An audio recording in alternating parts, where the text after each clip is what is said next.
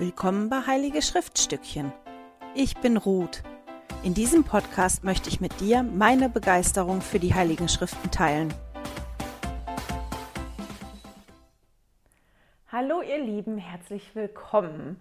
Diesmal beschäftigen wir uns mit Mose 7 aus der köstlichen Perle, was quasi die Fortsetzung von letzter Woche ist.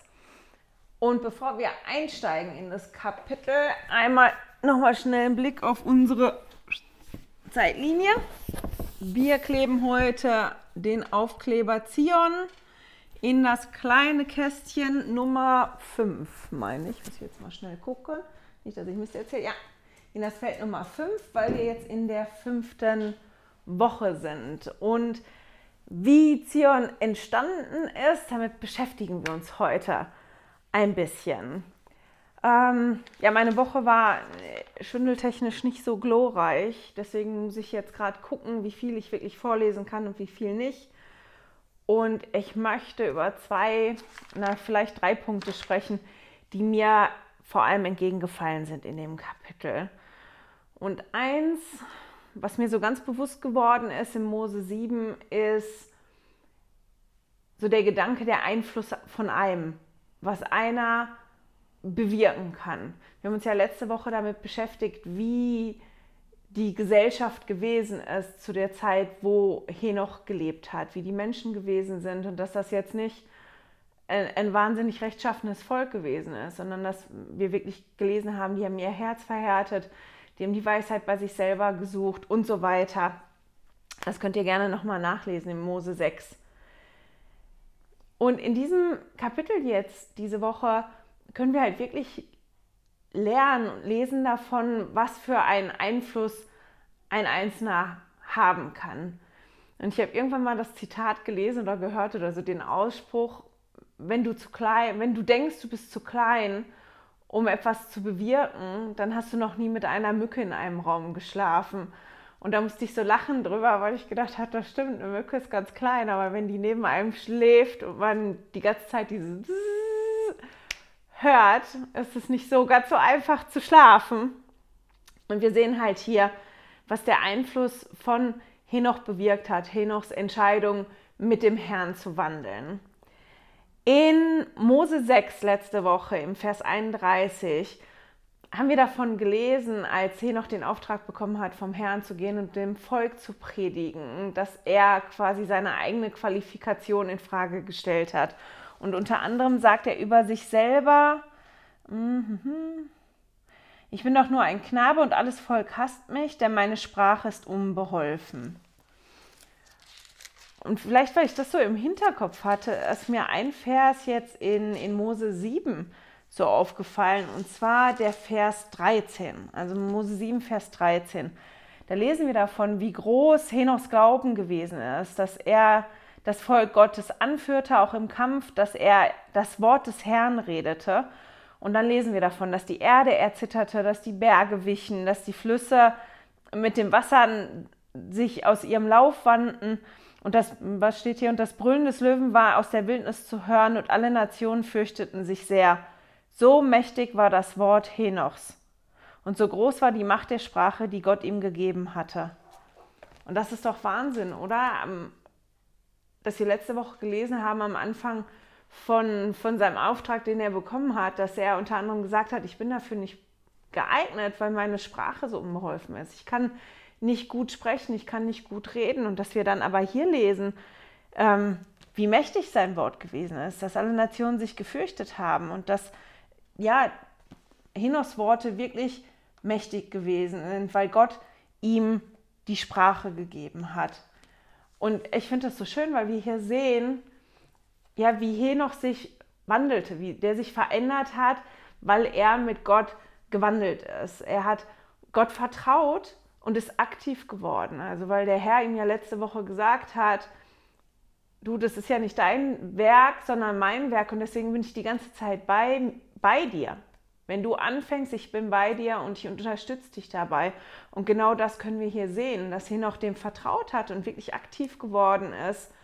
Und dass deshalb Gott für Henoch Schwaches hat stark werden lassen. Genau die Schwäche, die Henoch ja angeführt hat, hat sich in eine Stärke von Henoch verwandelt. Und das finde ich ganz toll.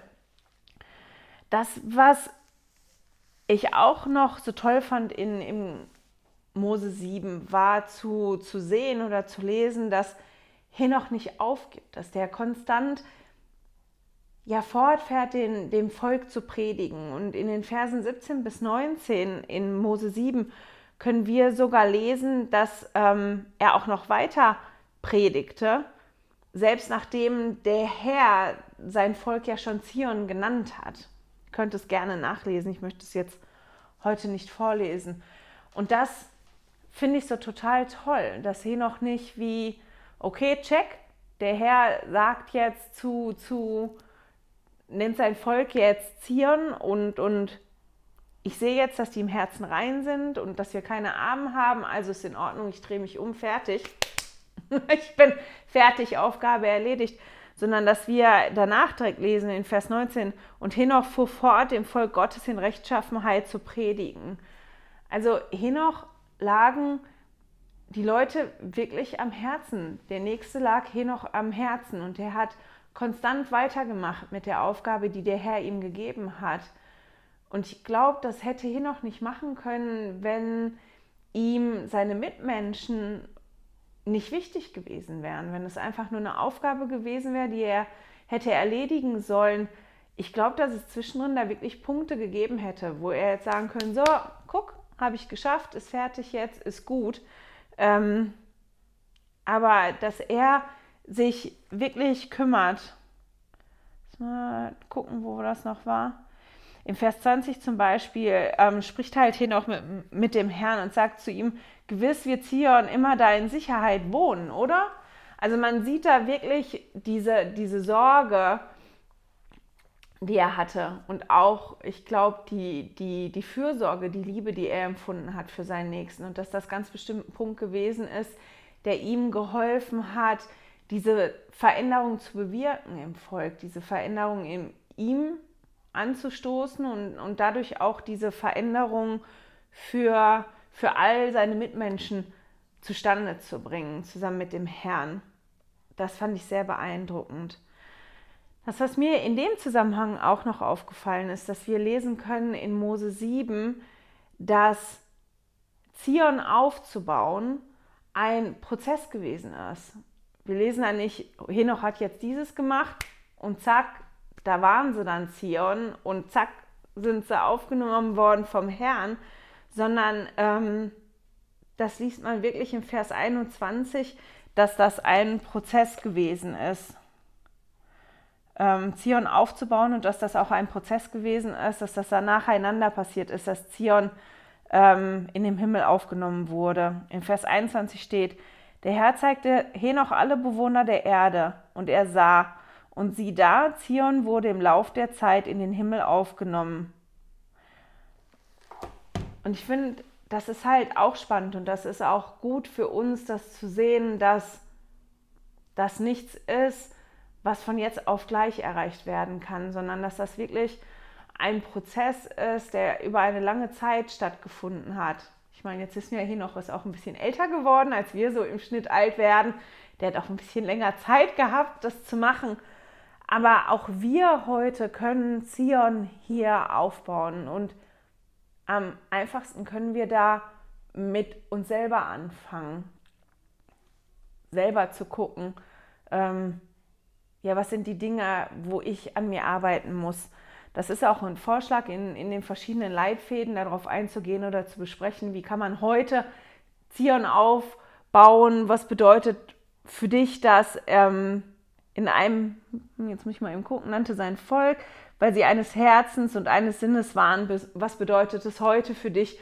Und so weiter. Ich finde aber, was das ist was, was ihr wirklich super auch für euch alleine zu Hause machen könnt oder in der Familie diskutieren könnt. Deswegen will ich da nicht näher drauf eingehen. Aber für mich war halt toll, hier nochmal zu lesen und daran erinnert zu werden, dass das ein Prozess ist und dass auch ich mich in einem Prozess befinde und dass das in, in Ordnung ist, in einem Prozess ja an verschiedenen Punkten zu sein. Das, was ich auch noch ganz spannend gefunden habe, war der Vers 27. Einfach in Hinblick auch schon für nächste Woche und auf die Sinnflut. In Vers 27 lesen wir nämlich, und Henoch sah Engel aus dem Himmel niedersteigen, die Zeugnis ablegten vom Vater und Sohn, und der Heilige Geist fiel auf viele, und sie wurden durch die Mächte des Himmels in Zion entrückt. Also wir sehen, dass nicht nur die Stadt, die Henoch aufgebaut hat und die Zion genannt worden ist. Zion ist ja ein Ort und Zion ist auch die, die im Herzen rein. Also das immer dran denken, dass das ja unterschiedliche Bedeutung hat. Aber wir sehen, oder wir sehen, wir können hier lesen, dass da ähm, noch verschiedene auch entrückt worden sind. Und ich habe ein tolles Zitat gefunden von Wusa Mekonke dazu. Und er hat gesagt, nachdem die in der Stadt der Heiligkeit entrückt und in den Himmel aufgenommen worden waren, ohne den Tod zu schmecken, so dass Zion als Volk und als Gemeinde von, den, von der kampfgeschädigten Oberfläche der Erde geflohen war, suchte der Herr unter den Menschen andere, die ihm dienen würden. Von den Tagen Henochs bis zur Sinnflut wurden Neubekehrte und wahre Gläubige entrückt, mit Ausnahme derer, die gebraucht wurden, um die Absichten des Herrn unter den Sterblichen auszuführen. Also die, die wirklich gläubig, also die wahren Gläubigen, wurden auch entrückt. Und ich finde, das ist schon noch ein interessanter Gedanke. Das war mir nicht so bewusst. Ich habe das immer im Hinterkopf gehabt. Ja, Henoch und, und die Stadt Zion, die sind halt entrückt worden. Ich habe auch noch zwei tolle Zitate dazu gefunden, was das wirklich bedeutet, entrückt zu werden. Findet ihr im Newsletter bei den Zitaten. Für die, die den Newsletter nicht bekommen, ihr könnt es unter www.heilige-schriftstückchen unten im Newsletter-Archiv nachgucken. Da findet ihr jeden Newsletter und ähm, findet da auch die Zitate. Aber um da mal wieder zurückzukommen auf den Gedanken, mir war das immer nur bewusst, dass Henoch und diese Stadt entrückt worden sind und diesen Vers, dass viele danach entrückt worden sind, den habe ich glatt überlesen. Ich meine, ähm, Busa Mekonki ist dann noch konkreter. Ich habe das da jetzt nicht so rausgelesen. Ich habe ähm, jetzt auch keine Kapazität gehabt, weil ich mit dem Schwindel ja nicht so viel lesen kann, da wirklich einzutauchen, wo er das her hat, dass er sagt, ähm, von den Tagen hinaus bis zur Sinnflut wurden Neubekehrte und Gläubige entrückt. Und zwar alle mit Ausnahme derer, die gebraucht wurden, um, um hier noch die Absichten des Herrn umzusetzen.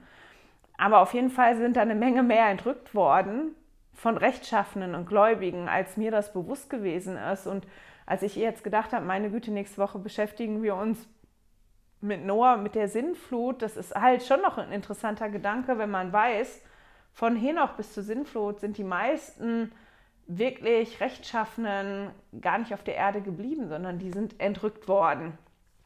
Aber da kommen wir vielleicht nächste Woche nochmal drauf zurück. Einfach nur, weil ich das ganz spannend gefunden habe. Das, was ich auch noch toll gefunden habe im Mose 7, war, ähm, ich mal, mal gucken, zu lesen oder ähm, zu lesen ist, jetzt muss ich mal überlegen, wie ich ansetze. Das wenn ich zu an zu vielen Stellen rumfummel. Ich muss mich mal eben kurz sammeln, Entschuldigung. Ähm, ich gebe mir ja immer Mühe, oder das ist die Prämisse, unter der ich im Moment die Schriften lese, ist ja, Jesus besser kennenzulernen und durch Jesus auch den Vater im Himmel besser kennenzulernen. Und ich gucke da immer überall drin, okay, wo ist Jesus, wo sind Namen von Jesus und in, in Mose 7 sind ganz, ganz tolle Titel bzw. Namen von, von Christus drin. Ich habe so eine richtige Liste, wo ich mir die rausschreibe. Und deshalb ist mir das halt auch aufgefallen, dass es eine wunderbare Beschreibung gibt vom, vom Charakter von, von Gott in Mose 7 und auch von Satans Charakter. Also, dass man da wirklich so einen kleinen Einblick erhält in, in die wahren Charakterzüge oder den wahren Charakter von Satan und von Gott. Wir lesen ja da hier noch, sieht ja dann eine Vision. Und in dieser Vision erblickt Henoch die ganze Menschheitsgeschichte. Also er sieht die gesamte Menschheit. Das ist eine Vision, die die verschiedenen Propheten gehabt haben und Henoch sieht das halt auch. Und er sieht in dieser Vision halt auch all die Segnungen und die Schwierigkeiten, die einhergehen, all die Herausforderungen, die das Erdenleben so bringt. Und der sieht halt unter anderem auch den Einfluss, den Satan hat auf die Menschen und den Einfluss, den Christus hat auf die Menschen. Und über den Einfluss, den Satan hatte, da können wir lesen in Mose 7, Vers 24 und in Vers 26. Wir lesen da, dass, dass Henoch sieht, dass Satans Macht auf der ganzen Erde gewesen ist, auf dem ganzen Antlitz der Erde verstreut gewesen ist. Und dann lesen wir in Vers 26, und er sah den Satan und er hatte eine große Kette in der Hand und sie verschleierte das ganze Antlitz der Erde mit Finsternis. Und er schaute auf und lachte und seine Engel freuten sich. Und dann unten in den Fußnoten bei Kette ist eine Fußnote zu Alma 12, Vers 10 und 11. Und ich möchte Vers 11 einmal vorlesen, weil das das Bild ein bisschen besser erklärt. Oder ich lese beide vor, 10 und 11. Darum empfängt der, der sein Herz verhärtet, das kleinere Maß des Wortes. Und wer sein Herz nicht verhärtet, dem wird das größere Maß des Wortes gegeben, bis es ihm gegeben ist, die Geheimnisse Gottes zu erkennen, bis er sie völlig kennt. Und jetzt in Vers 11.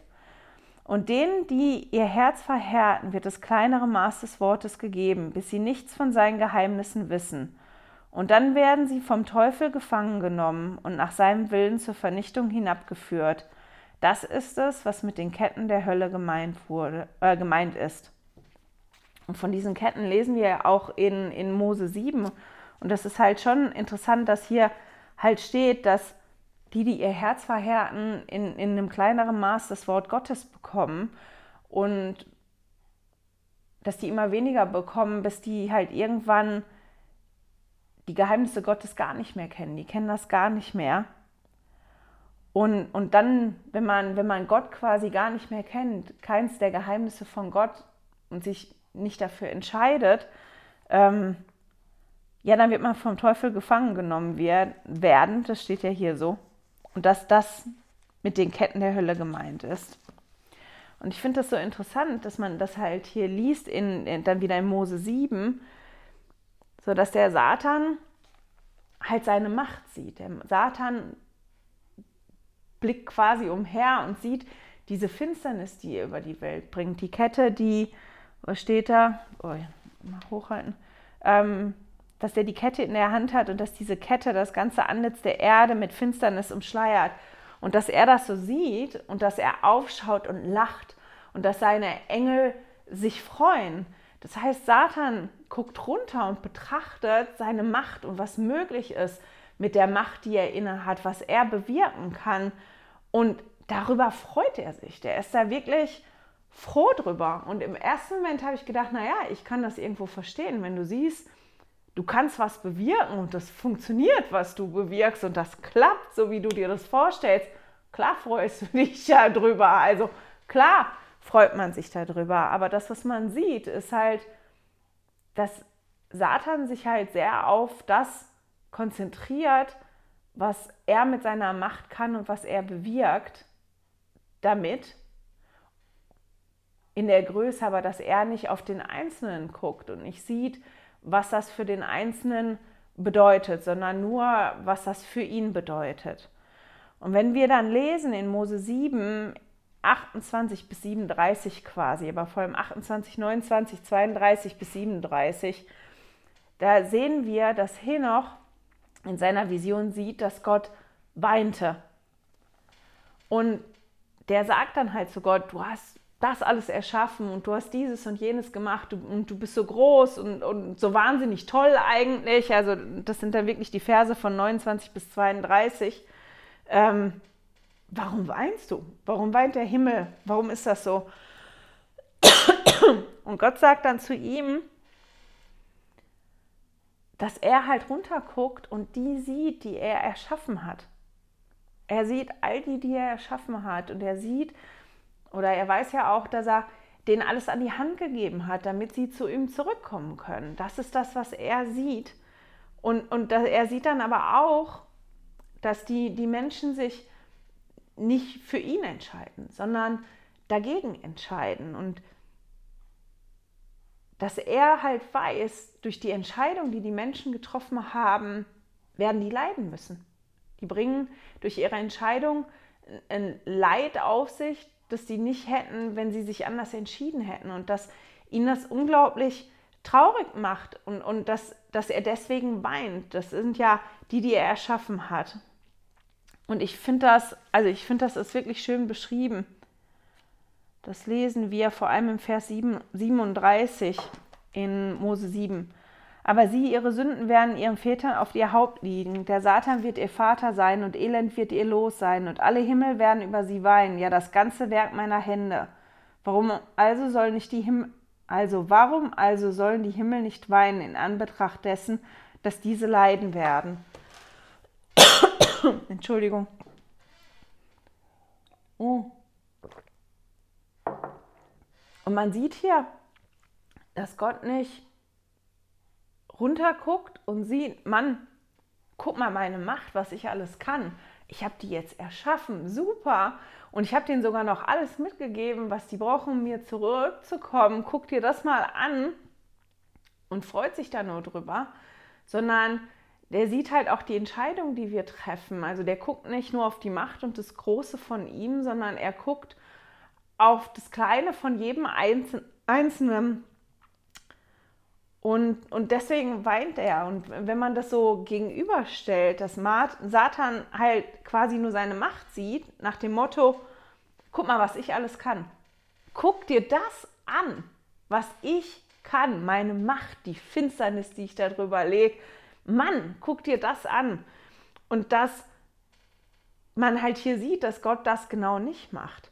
Gott konzentriert sich nicht da auf seine Macht und guck mal, was ich alles kann, was ich erschaffen habe, was, was da alles ist, sondern dass er sich konzentriert auf jeden Einzelnen und deswegen ja, ihm halt auch zu weinen zumute ist und er weint, weil er sieht, dass die Einzelnen leiden. Ich meine, Gott könnte sich ja auch ärgern über uns. Ich meine, vielleicht ärgert er sich auch über uns und wir lesen das hier nicht. Ich meine, an manchen Stellen kriegen wir schon mit, dass Gott wütend ist und dass er sich ärgert und meistens auch zu Recht. Aber er könnte ja auch hingehen und sagen, weißt du was? Ich habe dir ja alles gegeben. Ich habe alles gemacht, damit es dir gut geht. Und ich habe dir sogar noch das mitgegeben, ja, was du brauchst, um mir, zu mir zurückzukommen. Aber du willst nicht. Tja, Pech gehabt. Dein Problem. Ich meine, wenn Gott so agiert hätte, wie Satan agiert, da, dann wäre das wahrscheinlich die Reaktion gewesen von Gott. Also ich habe dir alles mitgegeben, Entschuldigung, du willst nicht, kann ich nichts für, dein Problem. Sondern wir sehen hier, dass, dass Gott jeder ein, jeden, dass jeder einzelne von uns Gott wirklich wichtig ist und dass Gott jeden einzelnen von uns liebt und dass ihn das deshalb so traurig macht und auch so mitnimmt und dass er wirklich interessiert ist, an, an den Entscheidungen, die wir treffen und an den Weg, den wir gehen. Und das finde ich total toll. Das ist was, was ich wirklich nochmal mitgenommen habe aus Mose 7. Und dann ist mir ein Vers so, oder ein Satz in einem Vers, ähm, der ist wirklich bei mir hängen geblieben, die letzten Tage. Und den findet man in Vers 59. das ist auch in der Vision, dass Henoch sieht, dass ähm, der, oder ich lese, das, ich lese einfach mal einmal den kompletten Vers, damit der im Zusammenhang ist. Und Henoch sah den Menschensohn auffahren zum Vater und er rief den Herrn an, nämlich, wirst du nicht wieder auf die Erde kommen, denn du bist Gott und ich kenne dich. Und du hast mir geschworen und mir geboten, im Namen deines einzig Gezeugten zu bitten. Und du hast mich gemacht, und mir ein Recht auf deinen Thron gegeben und nicht aus mir selbst, sondern durch deine eigene Gnade. Darum frage ich dich, ob du nicht wieder auf die Erde kommen wirst. Was ist in diesem Setting, das Henoch halt mehrmals fragt, und wann wird die Erde endlich zur Ruhe kommen? Wann wird die Erde endlich ruhen? Und er meint damit, wann ist denn die Zeit angekommen, wo, wo halt die Schlechtigkeit weggenommen ist von der Erde? Und das ist eine Frage, die er öfter stellt und er bekommt dann immer was Neues gezeigt in der Vision. Quasi, guck hier hin. Es gibt auch eine Stelle in 44, wo, wo er das sieht, was schlecht ist und, und wo er, wo dann halt steht in Vers 44, dass die Seele bitter ist und dass er sehr weinte über die, seine Brüder und dass er das Gefühl hatte, ich möchte jetzt auch gar nicht getröstet werden. Und dann bekommt er halt gesagt, hebe dein Herz empor, sei froh und schau. Und dann schaut Henoch und, und sieht dann halt Noah und sieht nachher, ähm, wie Jesus halt ähm, gekreuzigt wird und wie er wieder aufersteht. Also das ist in diesem Setting, dass er dann diese Frage stellt. Aber der Satz, der mir da so entgegengesprungen ist und der wirklich hängen geblieben ist bei mir, war, denn du bist Gott und ich kenne dich. Und das musste sich so wirklich bei mir so ein bisschen setzen. Und, und mit dem bin ich so ein paar Tage jetzt gelaufen, mit diesem Satz. Denn du bist Gott und ich kenne dich. In der Zeit, in der Henoch mit Gott gewandelt ist, der Herr hat ihn ja aufgefordert, wandel mit mir, hat Henoch sich verändert. Wir lesen ja davon auch, wie die Sprache sich verändert hat und wie Henoch sich verändert hat. Der hat sich halt wirklich gewandelt. Und er hat in der Zeit halt Gott kennen und ihm vertrauen gelernt.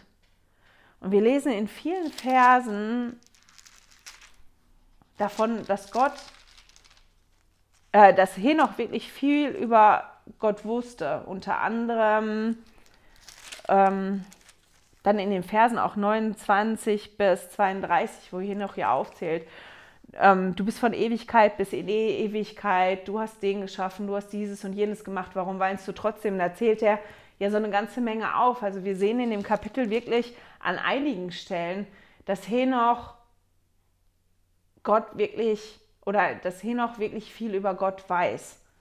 Aber mir ist da halt wieder der Gedanke gekommen und ich weiß, dass ich das in irgendeinem Video, aber ich weiß nicht mehr in welchem Video oder wozu das gewesen ist, schon mal gesagt hat etwas über jemanden zu wissen oder ganz viel über jemanden zu wissen, ist was anderes, als jemanden wirklich zu kennen. Ich kann ganz viel über eine Person wissen, die ich aber überhaupt nicht wirklich kenne.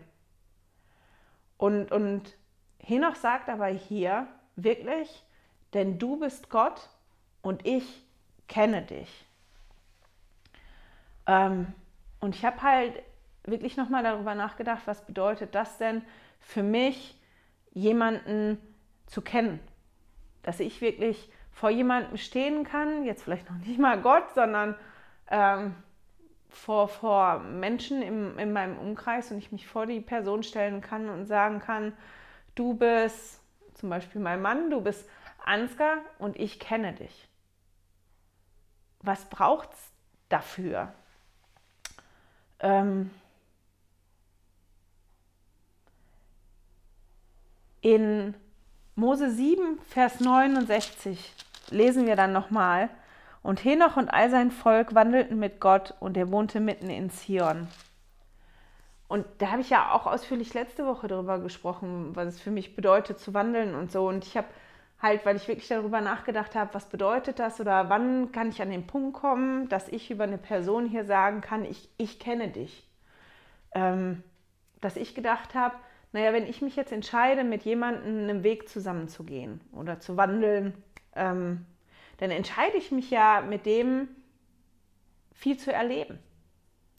Ich entscheide mich ähm, dafür, ähm, ja, durchzuhalten mit demjenigen, auch wenn, wenn ich mal genervt bin oder wenn ich wütend bin, äh, weil ich mich entschieden habe, den Weg nicht alleine zu gehen, sondern den Weg mit jemandem gemeinsam zu gehen. Und weil wir alle unterwegs sind und uns alle verändern, ist das ja auch immer immer wieder Neues kennenlernen, weil die andere Person verändert sich, ich verändere mich und das ist ein immer wieder aufeinander zugehen. Und wenn ich wirklich mit jemandem wandle oder gehe und bereit bin, nicht nur die schönen Anteile des Weges mit jemandem zu gehen, sondern auch die schwierigen und die hässlichen und die fast unerträglichen Teile des Weges mit jemandem zu gehen, dann lerne ich den halt wirklich kennen, auf eine ganz besondere Art und Weise, weil ich weiß, wie ist die Person auf dem schönen Teil von dem Weg und wie ist die auf dem wirklich schwierigen und hässlichen Teil von dem Weg. Jetzt ist es ja so, dass wir lesen vom, vom Vater im Himmel, dass er immer der gleiche ist. Also es ist nicht, dass der Vater im Himmel sich verändert, aber ich glaube schon, dass wir, wenn wir uns dafür entscheiden, mit dem Herrn zu wandeln, den Herrn immer wieder neu kennenlernen, weil der Herr bereit ist, mit uns wirklich zu gehen. Und der Weg mich ja so vieles lehrt und ich mich ja selber wandle auf dem Weg, auf dem ich gehe, ich mich ja selber verändere und durch diese Veränderungen ja auch andere Erkenntnisse habe, immer wieder Erkenntnisse dazu gewinnen, ähm, Dinge anders verstehe und weil ich Dinge anders verstehe, ich auch einen anderen Blick auf den Vater im Himmel habe und auf Jesus habe und auch auf den Heiligen Geist habe, wo ich ja auch immer wieder neu lernen muss, wie spricht jetzt der Heilige Geist zu mir, wie antwortet er mir, wie ist das denn? Das ist halt dieser Prozess, von dem ich ja schon gesprochen habe, dieser Prozess, in dem wir uns befinden, um, um Zion aufzubauen. Zion in mir selber quasi, Zion mit meinen Mitmenschen, ähm, dass dieses, dieser Prozess da drin ist. Und wenn ich in diesem Prozess bin und mich entscheide, dass ich mit dem Herrn gehen möchte und wandeln, wandeln möchte, dass ich den Herrn dann halt immer besser kennenlerne und dass ich ähm, dann vielleicht auch mal vor dem Herrn stehen kann oder stehen kann und sagen kann, denn du bist Gott und ich kenne dich. Ich für mich selber weiß das noch gar nicht. Ich glaube, ich weiß halt auch nicht, an welchem Punkt man kommen muss. Ähm, vielleicht liegt das auch nur an mir selber, dass ich immer das Gefühl habe, weil ich zu perfektionistisch bin, da fehlt noch irgendwas und da fehlt noch irgendwas, um zu sagen, ich kenne die Person wirklich. Aber ähm, ich habe darüber nachgedacht und ich kenne ganz viel von Gott. Und das macht mich unglaublich dankbar, das, was ich kenne. Und das, was ich kenne, macht mich auch demütig. Und ich bin froh, dass ähm, der Vater im Himmel bereit ist und Jesus auch bereit ist, mit mir den Weg zu gehen. Und mir die Möglichkeit ge zu geben, die beiden immer besser kennenzulernen und mich selber auch immer besser kennenzulernen mein Potenzial immer besser kennenzulernen und dass die mir wirklich die Hilfe oder ganz, ganz viele Hilfen an die Hand gegeben haben, unter anderem den Heiligen Geist, für den ich sehr dankbar bin. Ähm, ja, dass ich den Weg so besser gehen kann. Und deswegen ähm, möchte ich euch auch einfach mit dem Gedanken in die Woche schicken oder auch mit meinem Zeugnis davon, dass ich ähm, ja ein Zeugnis davon habe, dass der Vater im Himmel mich lieb hat, dass der Vater im Himmel sich interessiert für mich und dass ich wichtiger bin für den Vater im Himmel, als drauf zu gucken, zu sagen, guck mal, was ich alles kann und guck mal, was ich alles gemacht habe, sondern dass ich ganz persönlich dem Vater im Himmel wichtig bin und dass er deswegen nicht nur hier noch aufgefordert hat, wandle mit mir, sondern mich auch, jeden einzelnen von uns. Und dass wenn wir die Entscheidung treffen, mit dem Herrn zu wandeln, ja, dass da ganz großartige Dinge passieren können, was wir ja auch hier mit Henoch sehen können. Und ähm, ja, dass wir aber auch eine ganze Portion Geduld brauchen, weil das Großartige sieht man manchmal vielleicht erst, wenn man zurückguckt und nicht, wenn man mittendrin steckt. Aber dass ich hoffe, dass ich auch immer selbstbewusster an den Punkt kommen kann, dass ich sagen kann, du bist Gott, und ich kenne dich. Ich weiß zumindest, dass der Vater im Himmel mich kennt und da bin ich echt dankbar für. Und mit dem Gedanken, vielleicht möchtet ihr ja auch mal darüber nachdenken, wo ihr steht auf eurer Reise oder was für ein Typ Mensch ihr seid. Könnt ihr schon sagen, ich kenne dich und du bist also du bist Gott und ich kenne dich? Fällt euch das einfach? Ist das was, was euch einfach fällt? das zu sagen oder wo steht ihr da auf der Reise? Das war so ein Gedanke, der, der jetzt wirklich schön war die letzten Tage für mich. Und vielleicht ist das ein Gedanke, der auch für euch schön ist. Das war's für diese Woche. Ich hoffe, wir hören und sehen uns nächste Woche wieder. Hey, danke fürs Zuhören. Dieser Podcast ist die Audiospur von meinem YouTube-Video. Wenn du mich also nicht nur hören, sondern auch sehen möchtest, findest du mich auf YouTube unter Heilige Schriftstückchen. Melde dich auf www.heiligeschriftstückchen.ch für meinen Newsletter an und erhalte Zitate und Links passend zu jeder Episode. Außerdem findest du mich auf Facebook und Instagram, auch unter Heilige Schriftstückchen. Auf Instagram allerdings mit UE statt mit Ü.